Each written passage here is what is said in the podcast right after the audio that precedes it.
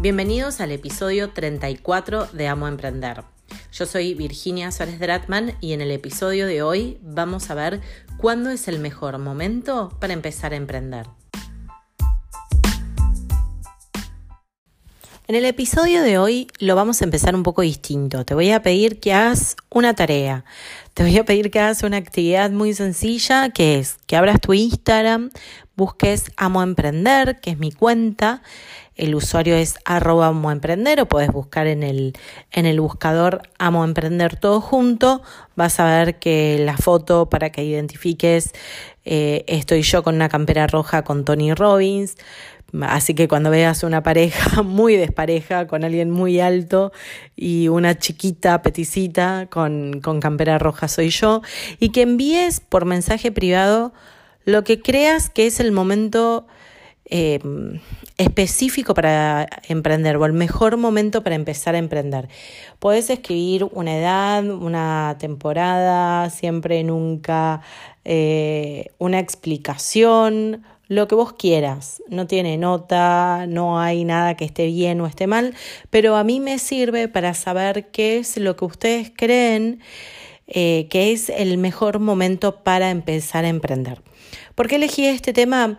Porque muchos, en, sobre todo en Instagram, que es donde más interactúo con, con la gente, el tema del podcast es que yo hablo y no escucho el, el feedback en el momento. Con Instagram sí es un poco más inmediato, porque bueno, es la red social que más utilizo la gente me escribe mucho por ahí, entonces yo les contesto, mucha gente inclusive les contesto hasta por mensajes de audio y, bueno, yo los invito a la gente que escucha el podcast que me escriba y que me cuente. Lo que pasa es que por ahí me cuenta como semanas después, meses después, cuando escuchan el, el episodio. No hay problema, aunque lo escuches este episodio años después, para mí es muy importante saber cuál es tu respuesta eh, o qué es lo que vos creías que era el momento indicado para empezar a emprender. Eh, a raíz de estos comentarios que recibo en Instagram, uno muy frecuente es, ahora no es momento de emprender porque hay crisis. Es como algo bastante común y bastante trillado, porque Crisis creo que hay siempre, hay crisis de diferentes cosas, o sea, no solamente crisis económica, hay crisis de pareja, crisis de identidad y esas crisis también influyen, porque si vos estás en una crisis personal o en una crisis de pareja, quizá tampoco sea el mejor momento para emprender.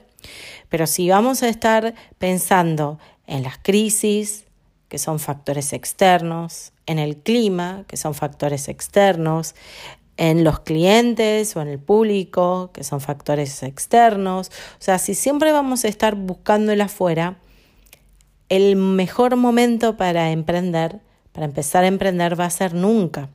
Entonces tenemos que empezar a ver, porque si no, no lo vamos a hacer nunca y nunca vamos a arrancar. Entonces, ver cómo puedo hacer para encontrar cuál es el momento ideal para emprender.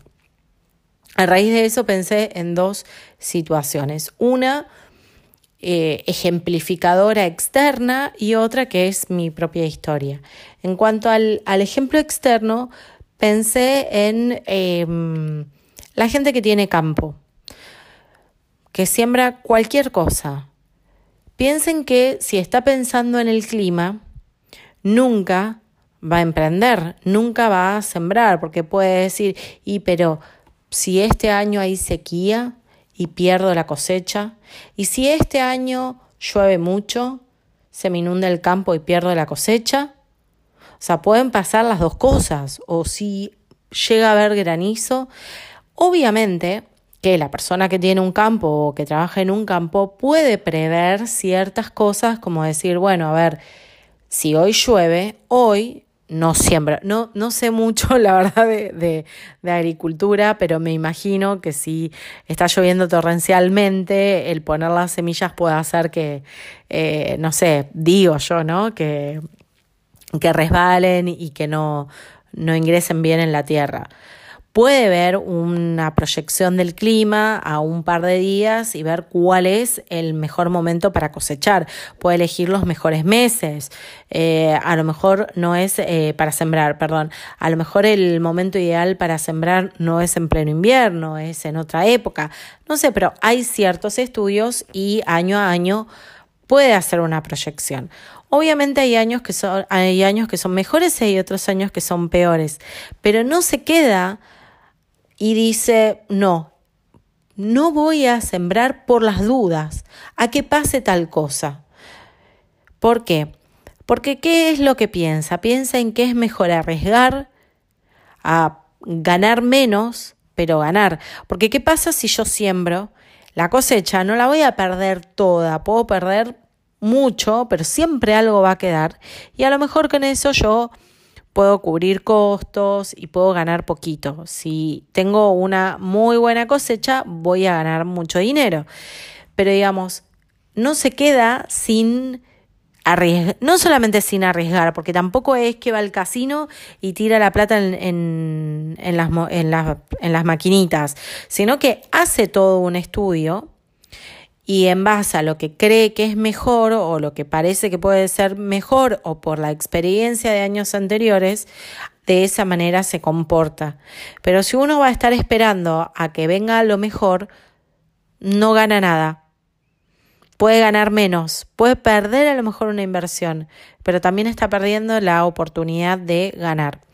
En mi caso, yo empecé con servicios, de, dictaba clases de, portugués en el living de mi, de, mi abuela, de la casa de mi abuela, y quizás yo tardé mucho tiempo en, en, empezar, en abrir el instituto, pero yo pensaba, eh, empecé como un autoempleo, ¿sí? Era un, un autoempleo, no era un emprendimiento, pero sí tenía idea de que quería abrir un instituto de idiomas y con ese producto mínimo viable, que yo siempre les digo que vayan sacando, yo fui probando muchos años para ver en qué momento tenía que abrir los cursos, cuándo tenían que finalizar, cuáles eran los mejores horarios, la cantidad de, personas adecuadas en cada curso, qué hacer en enero cuando no había cursos y no ingresaba dinero, cómo me tenía que, que manejar. O sea, yo usé todo ese tiempo para ir aprendiendo e ir testeando y realmente yo no tenía ningún costo eh, fijo porque bueno, no pagaba alquiler, no pagaba servicios, solamente era mi trabajo. Luego empecé a trabajar con una profesora, después puse otra profesora más y así también empecé a trabajar todo el tema de cómo em, coordinar, trabajar con otra gente.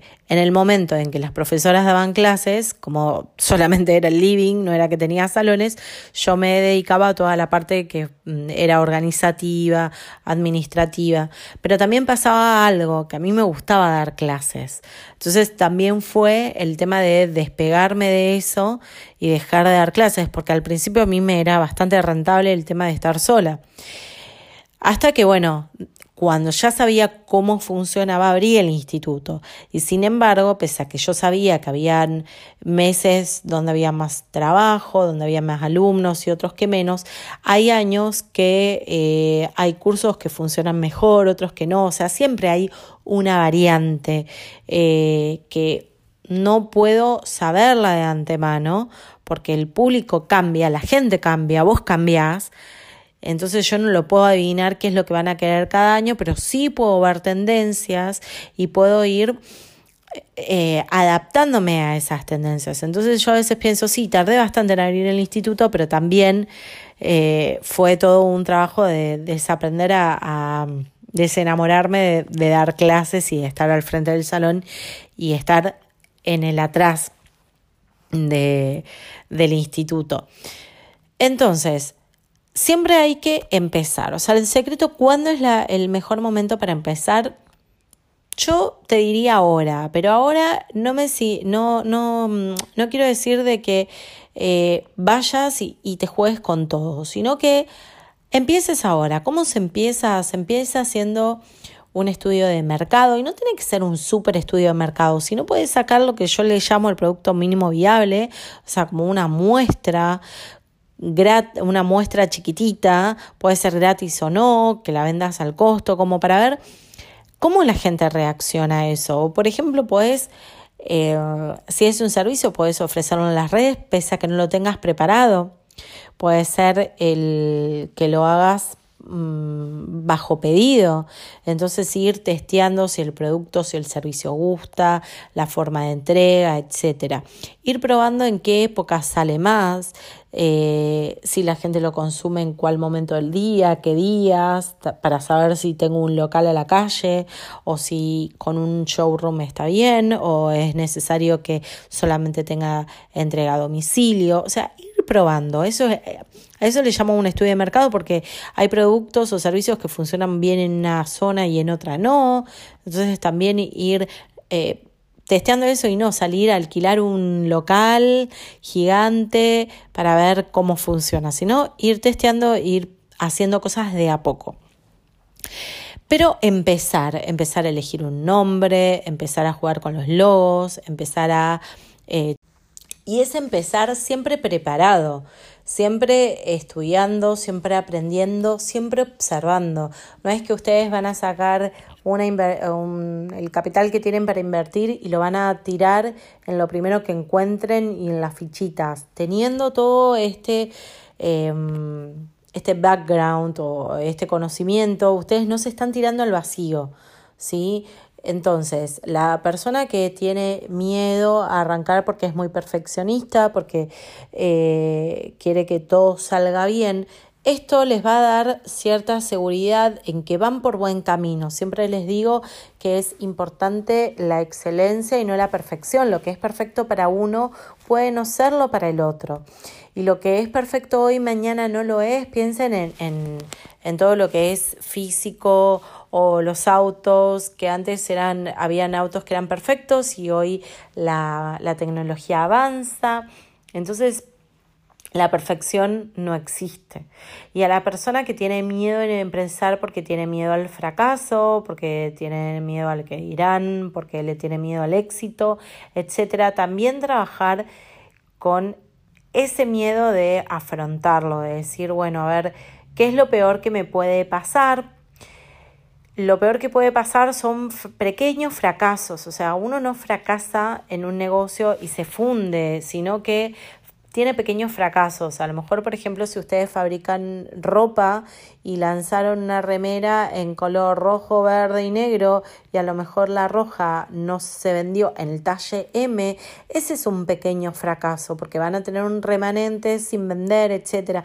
Pero el, el, la persona que es muy miedosa o negativa lo toma como algo personal y el que no se haya vendido tiene parte de responsabilidad porque a lo mejor la, el, los empleados no lo ofrecieron, porque a lo mejor no fue mostrada de la forma correcta, porque a lo mejor la gente de ese talle no le gusta ese color y no hubo un buen estudio de mercado etcétera, pero no lo tienen que tomar tampoco como algo personal porque son fracasos que van a ocurrir siempre.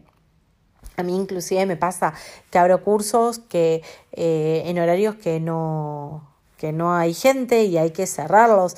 Tampoco es que son un montón de cursos, pero puede pasar. Entonces, estar preparados para eso.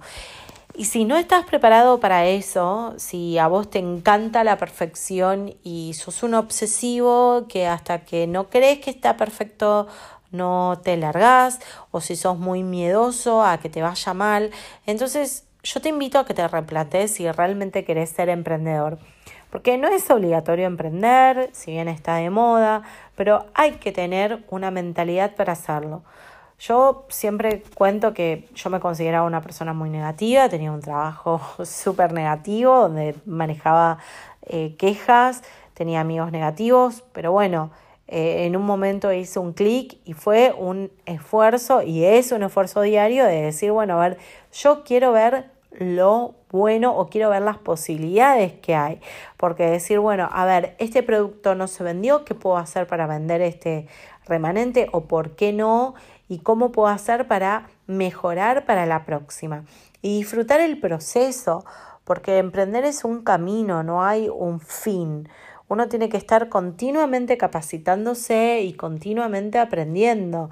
Pero si uno va a esperar a saber todo, van a llegar nuevas tecnologías y nunca va a empezar porque siempre va a haber algo nuevo. Entonces, el secreto es empezar y seguir capacitándose, seguir aprendiendo y seguir observando seguir viendo el comportamiento del cliente, del público, de los prospectos y tratar de basarnos en eso, en lo que hoy quiere la gente, porque nosotros vamos cambiando continuamente, entonces bueno, el público y los clientes también cambian y uno tiene que adecuarse a eso.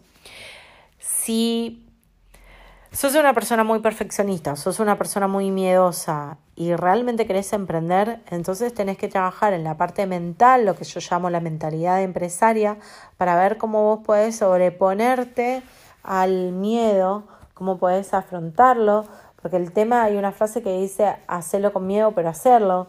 Tampoco es eh, hacerlo con miedo sin... Porque una cosa es como cuando yo caminé sobre el fuego, que fue algo cuidado, que estaba preparada mentalmente. Y otra cosa es que yo ahora mm, vea un asado y me suba a la parrilla y camine. O sea, no es ese el, el objetivo. El objetivo es que si tenés miedo, te prepares para que vos estés seguro que si hay algo que va a ir mal, no va a ser algo que te va a destruir. ¿Sí? Entonces, prepararse mentalmente a cómo sobreponerse a ese miedo al fracaso. Y a la gente que es muy perfeccionista, bueno, perfeccionar el proceso y disfrutar el proceso y no el resultado. Entonces son todos trabajos que hay que hacer mentalmente, personalmente, de levantarse todos los días, de mm, repensar su pensamiento. Pero bueno, es algo que ustedes eligen y si lo quieren hacer, se puede hacer. De hecho, yo lo hice. Podría haber elegido estar tranquila eh, dando clases sola y la verdad es que yo era feliz, pero yo elegí otra cosa y para eso también tuve que replantearme y por eso estoy continuamente que ustedes me ven, que voy a hacer eh, talleres y que estoy trato de, de, de rodearme de los mejores mentores para poder tener una mentalidad cada vez mejor y que me permita seguir creciendo, seguir desarrollándome y, eh, y también lo que pasa es eh, de reenamorarse del proceso, porque como todo, llega un momento en donde eh, la pasión se estanca y bueno, como eh, encender de nuevo la llama del, de la pasión por el emprendimiento que puede pasar. Pero todo eso es algo que lo tiene que hacer uno personalmente, no va a haber nadie que te diga, bueno, mira, ahora tenés que hacer esto o tenés que trabajar lo otro. Es uno mismo quien se tiene que autorregular e ir formándose e ir replanteándose todo esto. Así que, como verás, no hay un momento justo para emprender. En realidad, yo te digo que el momento adecuado es ahora, es empezar ya. Eh, no a lo, digamos, a que te tires el dinero en las maquinitas, sino a que lo hagas consciente y responsablemente. Si te gustó este episodio, mm, te invito a que te suscribas para que puedas seguir escuchando el resto de los episodios y si los escuchas en iTunes, que me califiques, porque bueno, eso va a hacer que otras personas también descubran el podcast y bueno, si hay más gente escuchándolo, yo los voy a seguir grabando. Y si son poquitos, eh, por ahí yo no, no, los escucha tanta gente, digo, bueno, ¿para qué los estoy grabando? Para que se den cuenta, hoy es lunes y ya es pasada la medianoche y estoy acá hablando con ustedes. Así que bueno, espero que lo valoren y que lo compartan con otros emprendedores. Si saben cómo compartirlo, buenísimo. Si no saben compartirlo, simplemente les dicen a sus amigos que escuchan un podcast que se llama Mo Emprender, que lo pueden encontrar en Spotify y en iTunes. Y si están en iTunes, está la forma de compartir, en Spotify también. Y si no, con que me envíen un mensaje privado en, en Instagram de esa manera yo sé que, están escuchando. Así que bueno, les agradezco nuevamente por este tiempo, que tengan un buen día y nos escuchamos en el próximo episodio. Hasta luego.